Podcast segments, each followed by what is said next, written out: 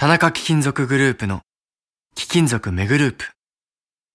今日自動車の部品やスマートフォンの素材として使われている貴金属がいつか金の地金になったりさらに将来指輪やネックレスなどの貴金属ジュエリーになったりする。私たちの仕事は貴金属をいろんな形に変えながら誰かの夢や喜びを未来へと何度でも再生すること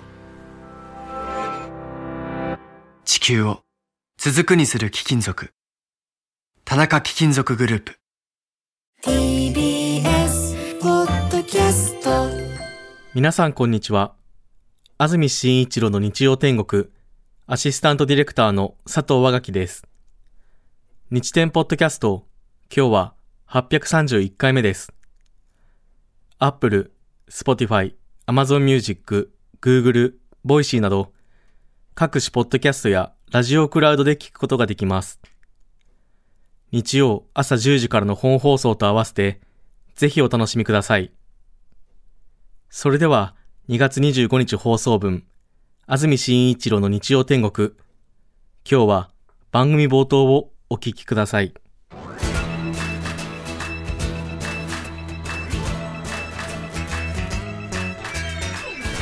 安住紳一郎の日曜天国。おはようございます。2月25日日曜日朝10時になりました。安住紳一郎です。おはようございます。中澤由美子です。皆さんはどんな日曜日の朝をお迎えでしょうか。今日の関東地方は雨雪の一日になります。東京港区も朝7時ぐらいからでしょうか？雨が降り出しています。冷たい雨ですね。東京の降水確率午後80%夜70%です。この後もずっと雨の一日ということになりそうです。寒いですね。気温が4度ですね。そして多摩西部、秩父、群馬では平野部でも午前中は雪になる見込みですもう降ってるっていうことでしょうね、予想降雪量は群馬の山間部で25センチ平野部で8センチ箱根、多摩地方、秩父地方で10センチの予報です。多摩地方ですからどの辺ですか？八王子とか町田のあたりですよね。そうですね。雪ですか？ね雪になってますかね。10センチ。ですか。気温はほとんど上がらず寒い一日になります予想最高気温東京横浜熊谷で6度千葉水戸宇都宮で7度前橋で4度の予想です。先週ね25度になるかならないかみたいな日がありましたので、ね寒暖差という一言では片付けられないくらいの 本当季節4ヶ月分ぐらいの落差ありますからね。がそうですよね。そうですようん。もうね雪っていうところが多いんでしょうね。確かにこれで気温あと2度3度下がったら雪ってことですもんね。ね。東京港区も。ねでも河津桜は咲いていたり、はい。本当にすごいことだと思います。そして明日26日月曜日関東地方朝までに雨は止み日中は晴れ間が広がります。気温は上がり東京の最高気温13度の予想ですなんだか天気が先週くらいから大きく1週間で変わってますが今週も月木金と傘マークがついていますね東京ですと。そうなんですね。そうです火ね水が晴れ。火水晴れ。はい。うん。火水土晴れ。月木金雨。うん。なんかゴミの出す日みたいな感じでちょっと 後で落ち着いてみるかみたいな感じですね。一瞬で覚えられませんね。そうん。とりあえず月曜日だけ考えましょうか。月曜日は朝までに雨は止み日中晴れ間が広がる関東地方ということですね。朝までに雨は止みって朝何時なんでしょうね。それによって随分違いますよね。3連休明けの月曜日だから。雨降ってるとね、うん、思い切って仕事辞めちゃうなんてねそんなことにもなるし。いやありますよ。そうか。ん、300人に1人ぐらいは。そうね。ん、もうめんどくさいってねもう仕事ごと辞めちゃおうなんて言って、あ。うん、ありますからね。ね。月曜日の天気大事ですよね。そうですうん。ねまあ月曜日のことはまた後で考えればいいか。そうだね。うんそうだね、まだ日曜日の午前中だから。そうですそうです。うん、連休まだ続いてるかそうら。そうそう、うん。ついついね大人になると先々考えちゃうよね。そうで憂鬱になっちゃって憂鬱になっちゃって。もったいない。うんもったいない、うん。そう、うん。キリギリスでいけばいいんだよねしばらくねそう。すればいいんだよね。そう。最後まで3連休だから飲めや歌えやで。今日の日曜日の午後10時半ぐらいまで行きましょう。ね。夜11時ぐらいになってからあなんて言ってね。明日から月曜だなんて言って。雨降るらしいよなんて言って。やだなんて言って。準備できてないよなんて言って そうねですね、うん。嫌な気持ちはちょっとに圧縮しときたいです。そうそう。うん。そういうことですよ。まだだって3連休の3日目だもんね。そうです。始まったばっかりよ。始まったばっり。かりですよ、えー。うん。そうそう。ねえ。なんて言いながら私自身がもう。間ができちゃって。間ができちゃってね無理にはしゃいでその反動が早速来ちゃって っていうことはありますね。ありますねうんまあ3連休3連休なんて私も口で言ってますけど私自身が1日も休んでないですね 本当よえね。え、そう、うん土日が一番きついっていうね。そんなことはいいんです。うっすら涙出しながら喋ってますから。そうそう、いいんです。なんて言って。今日もね、またこうして楽しくラジオ番組ができて嬉しいです。先週、御料牧場の話しましたけれども。BSTBS での放送もあったということで、見ていただいた方いらっしゃったようで、心よりお礼を申し上げます。ありがとうございます。いろいろお便りも来てましてありがとうございますこの方は宇都宮のれいちゃん64歳の方なんですけどね先週の放送を聞きました私は高根沢町の出身です今ちょうど御料牧場があるところですよね町民にとって御料牧場はとても誇らしく親しい場所です。私が中学生時代自転車で15分くらいのところに牧場が移転してきてね先週話しましたけどもちょうど昭和44年1969年に千葉の成田から移ったんですよね。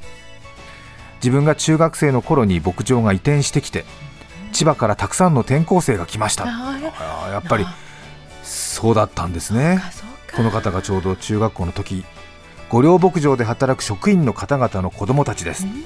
栃木弁とはアクセントの違う転校生たちとすぐに仲良くなり日曜日には御料牧場の敷地にあるお宅にお邪魔したり職員専用の施設に案内してもらったりしました。また昭和天皇がいらっしゃった時は図工の時間に藩士で日の丸の旗を作りましたそれから自転車で牧場に行き沿道に並び陛下の車が通り過ぎるまで皆で旗を振りました。今と違って警備もそれほど厳重ではなく陛下のお近くに行くなどということはなかなかできない経験で子供ながらに感動したことを覚えています。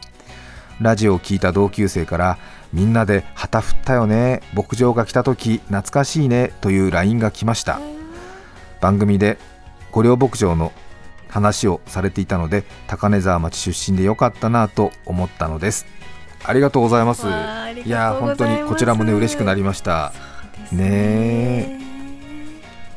牧場がね移ってきた時のことをね中学生で転校生がたくさん来たっていう記憶とともにね覚えてらっしゃるという。そうですか。ねそれから先週木曜日はテレビの中継で静岡県にお邪魔してきたんですが今は静岡市清水区と言っていますけども昔の清水市ですね。清水港のあるところ。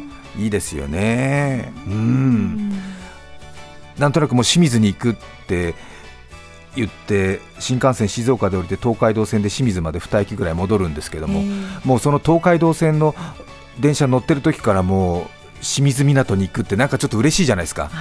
うんそんな感じありません？あーそうですね。開かれた海に行くんだぞっていう。ねえ。ね駿河湾の富士山が見えてねうん三保の松原があってえうん。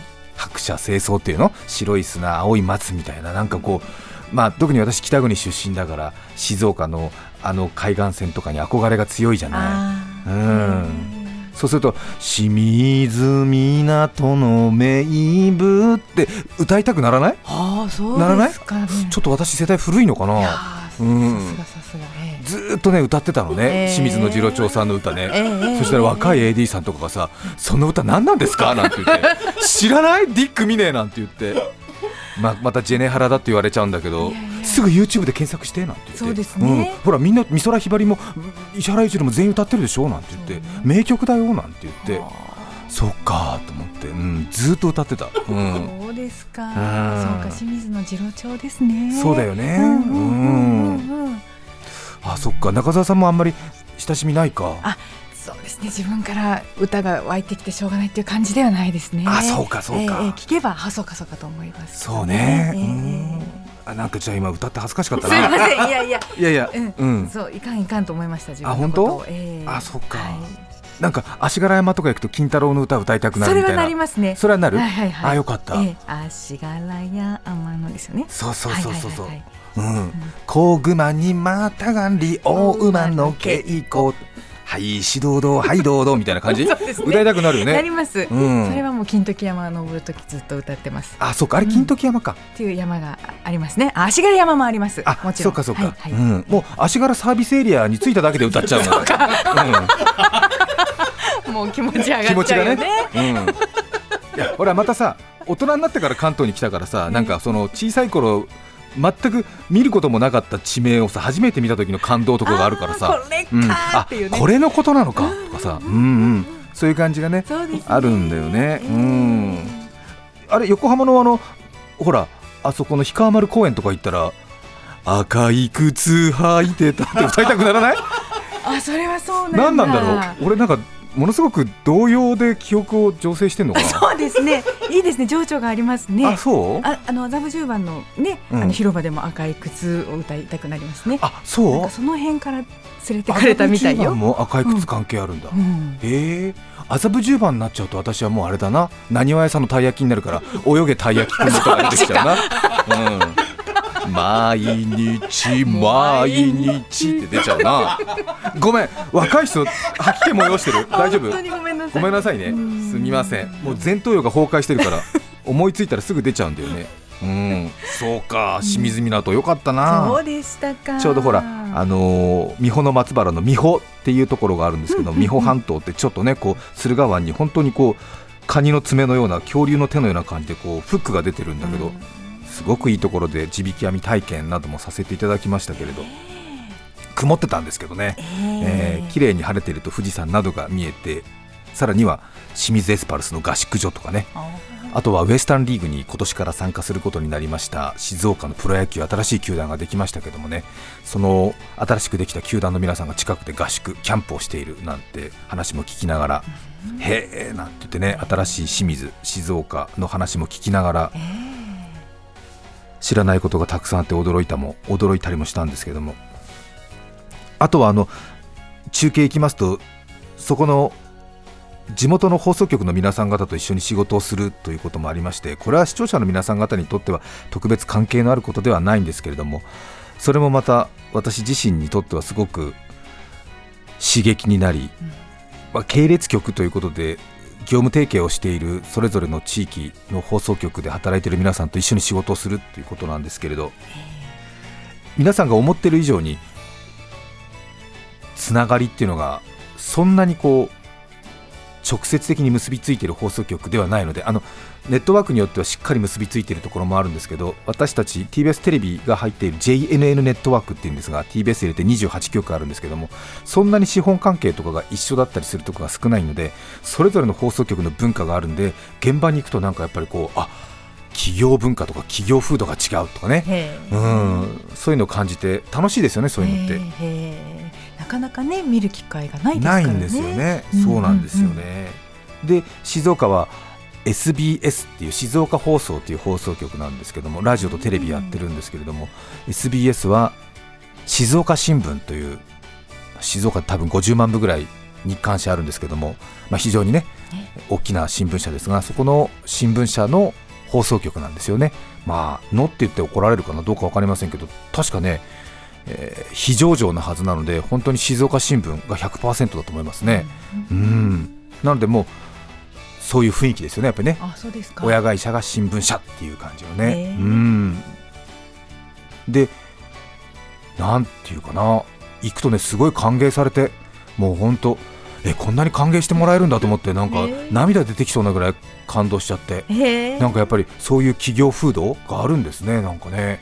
私がちょっと挨拶とかえちょっとしたなんかこう宣伝の収録ものとかでお邪魔したんですけどえスタジオから出たらたくさんの人がねあのお見送りに来てくださって本当に大げさじゃなくてね200人ぐらいこう 見送りに来てくれるんですよ。へえ。ーと思ってなんかどうしちゃったんだろうと思って、えーそしてなんかちらっと聞いたらやっぱりなんか館内放送みたいなのを流してもらって、えまあ、TBS から安住が来てるっていうことで、えー気分よく帰ってもらおうじゃないかっていうことで、えー皆さんがねお見送りに来てくれるんですよね。温かいね。温かいなと思って。ねなんだろうねやっぱりこう東海道の真ん中に位置してるからなんかこう旅人をもてなす文化みたいのが脈々と DNA 的にあんのかーな？あるのかうなん。ねなんかね。温暖な気候でいい人たちが多いのかなとかねね。思ったりね。うん、とか西から東からどっちから来ても客は歓迎しようみたいな。あなるほどね。うちは東海だからみたいな。なるほどね。ああの全方位。全方位ね、うん、東から横浜であろうが東京であろうが、まああー名古屋であろうが大阪であろうが歓迎するべしみたいな。そうですね。どうする家康っていうん。うん。真ん中だからみたいな、あとねそうそう静岡放送 SBS ラジオの鉄崎幹人さんっていう名古屋でずっと活躍されていたタレントさんが今静岡でラジオをもう20年ぐらいやってると思うんですけども、その人の午前中9時からお昼くらいまでやっています「わさび」っていうラジオ番組に呼ばれて、そこにも出演してきました。嬉しかったです。ねえ。ネットニュースになっていましたね。ありがとうございます。なんかねそういう交流もあったりして楽しい一日になりました。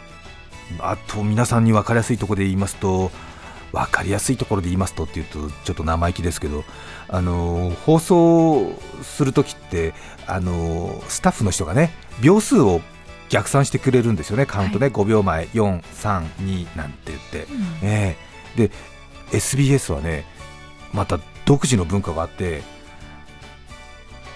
9秒前の9、まあ、10秒前9、まあ、私がやった時は15秒前から全部カウント始まってたんですけど9って絶対言わないんですよね。でえなんで9って言わないんですかって言ったら9って言った瞬間にどうぞの合図の9との勘違いされる人がいるんでそれを避けるべく私たちは10秒前9つと必ず言いますって言ってえ？と思って。面白くないですか？経験あります？私前の会社そうだったんです。9つ派はい。え？または言わない派。言わない派？いや、はい。私たちも、ね、言わない人はいるんだけどね、そう。15秒前10秒前9つ5秒前ってとかね、えー、9つ87ってカウントダウンするときに9ではなくて9つって言ってて。えー、9つって言うんだと思って。確かに。うん。うんうん。そう。ちょっとねあの心の中ではじゃあ言わなきゃいいのにとかさ あといやそんな9秒前とさ0秒勘違いしないよなっていう気持ちがねあったりもするけれど、まあね。いやでもそれはさ、ね。きっとうん。あの私たちは本番前にこれぐらい間違いを起こさないっていう強い決意で臨んでますっていう意思表示なんだろうねあきっとね。ね。うん、指差し確認的な。そうかそうか。ん。うんいやうん。それは間違いないけど9と9つが間違ってしまう可能性があるからここは9とは絶対に言わない。それぐらい間違いは起こさないつもりで仕事に臨みます。10秒前9つ876秒前！4321言わないよ。9ってことね まあそういうことだよね多分ね。そういうこと、うん。そういうことですね。そういうことだよね。サブリミナル的に毎日毎回ね。毎回ねそういうふうに言ってるとさ、うん。やっぱりそういうことでしょ、ううん。ん火の用心みたいなそういうことだもんね。そうす。そう刷り込みっていうかなんていうの、うん。そうね、うん。ガスよし戸締まりよしみたいなね、うん。ハンカチよしお財布よし定期券よしみたいなことでしょ？口に出して言うみたいな。絶対間違いないみたいな。うん。なのかなと思った。もうしばらくずっとその人と一緒に作業してたからさ、もう9つが聞きたくなってしょうがなくてさ 録音させてもらった、うん、寂しくなるなと思って。寂しくなるなと思って、うん。うん。うん、9つね。いつでも聞けるよいつでも聞けるように9つ出しておいた。俺のスマートフォンにも。ひでさ俺も仕事できるなと思ってさ、で俺あれだよ、うん。でその9秒後には自分の仕事しなきゃいけないんですよ。それまでにスマホ立ち上げて録音機能をさ立ち上げてさ収録してで2秒ぐらい前に録画ストップボタンストップボタンを押して自分の仕事、えーやるんだよ。そうそうそう。わざわざ言ってもらったんじゃないの？そうそうそうそうそう。リアルなやつを、うん、うん、リアルなやつをね、うん。わ結局全然仕事に集中してないおかね。やったぜなんつって。すげえな俺と思って、うん。結局俺すげえかうるせえって、ね、ええー、と思ったくりした収録させてもらったわ。そうですうん。か逆収録だよね、うん。向こうは向こうでさ、うん。ほらなんか、うん、静岡の皆さん安住紳一郎ですなんて言ってさ朝の番組は「ザタイム旬な情報をお送りしますなんて言って、朝は SBS6 チャンネルなんていうふうにねえいう収録の前にね10秒前9つって言ってあ 収録しようと思って。なるほどお互いにね。逆収録お互いにね。ううんん。いただいて私にとってはすごく興味深かった話なんですけど皆さん聞いてくれてますよね？うん多分大丈夫だと思います。中澤さんがお勤めになっていたええ。長野の放送局も9つ、9つまたは言わない派だったですね。でなぜかというとやっぱりうん。9と間違えるからっていうふうにやっぱり教わりましたですね。そう。うんうん。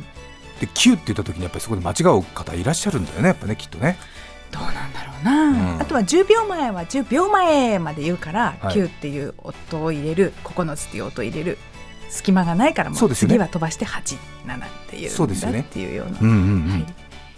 でもなんかやっぱりその9つっていうのがねなんかすごくもう聞きたくなっちゃって、そうなんですね。うん。やっぱそれでリズム整うんだろうねきっとね。ねうん。静岡にお邪魔して楽しい一日になりました。お世話になった皆さんありがとうございますなんかあの地引き網のところもねあのラジオを聞いてらっしゃる方が来てくださってありがとうございました。さて今日のメッセージテーマはこちらです。謝りたいこと大阪府からいただきましたマチルダさん。40代女性の方ありがとうございます。ありがとうございます。初めてメッセージを送りますということでありがとうございます。わー。ナイスハッスル。ナイスハッスル。謝りたいこと私が20代の頃決算のある月でとても忙しく少しでも寝たいという気持ちが強く電車で座りたい座らせてくださいと始発駅で電車に乗り込みました。はい。わかるね。半分閉じた目と座りたいしか考えていない頭で座席を見渡します、空いている。しかも橋、お願い。そこに私を座らせてくれ。とふらふらと歩きささっと腰を下ろしました、はいするとうーといううめき声。違和感を感じ座りながら振り返るとそこにはおじさんが座っていました。私はあまりにも座りたい気持ちが強すぎて座席と同じような色のパンツを履いていたおじさんを人と気づかずその人の膝の上に座ってしまったのです。もう動揺しあわあわする私。すみません座席と同じ色だったから謝罪の言葉もそこそこに恥ずかしさから逃げ出してしまった私。あの時のおじさま本当に申し訳ございませんでした。私子供を産んでから息をしても太っています。どすこい。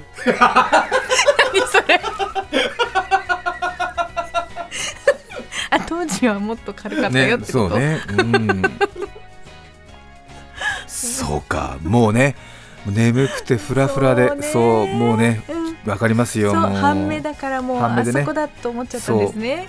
で電車の中の40分、1時間寝られると思ったらね最高だもんね。ねでもうああ開いてると思ったらねきっとね。な薄めでね。なぜか奇跡的に端が開いてるって端 は取られがちですからね端がね最初に。うん。誰か座りがちだけどあ開いてると思ってもううわ嬉しいってなって行ったら座席の色とほぼ同じ色のスーツを着たおじさんが先に座ってたっていう。上。上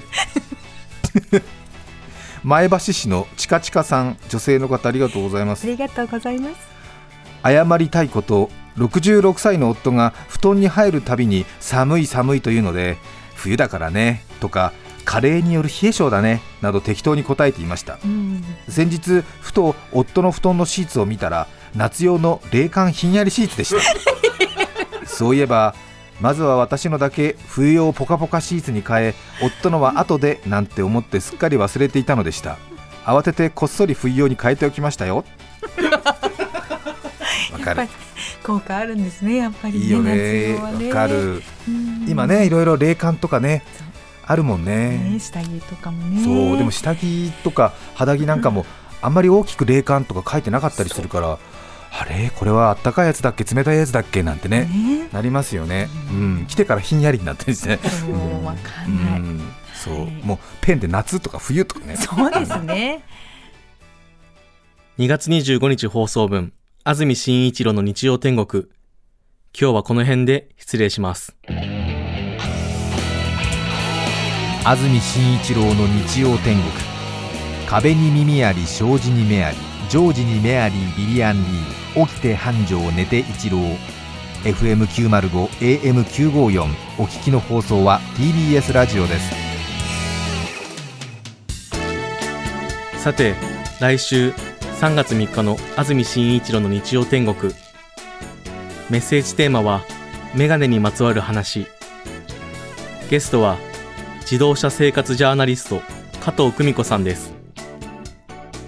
それでは来週も日曜朝10時 TBS ラジオでお会いしましょう。さようなら。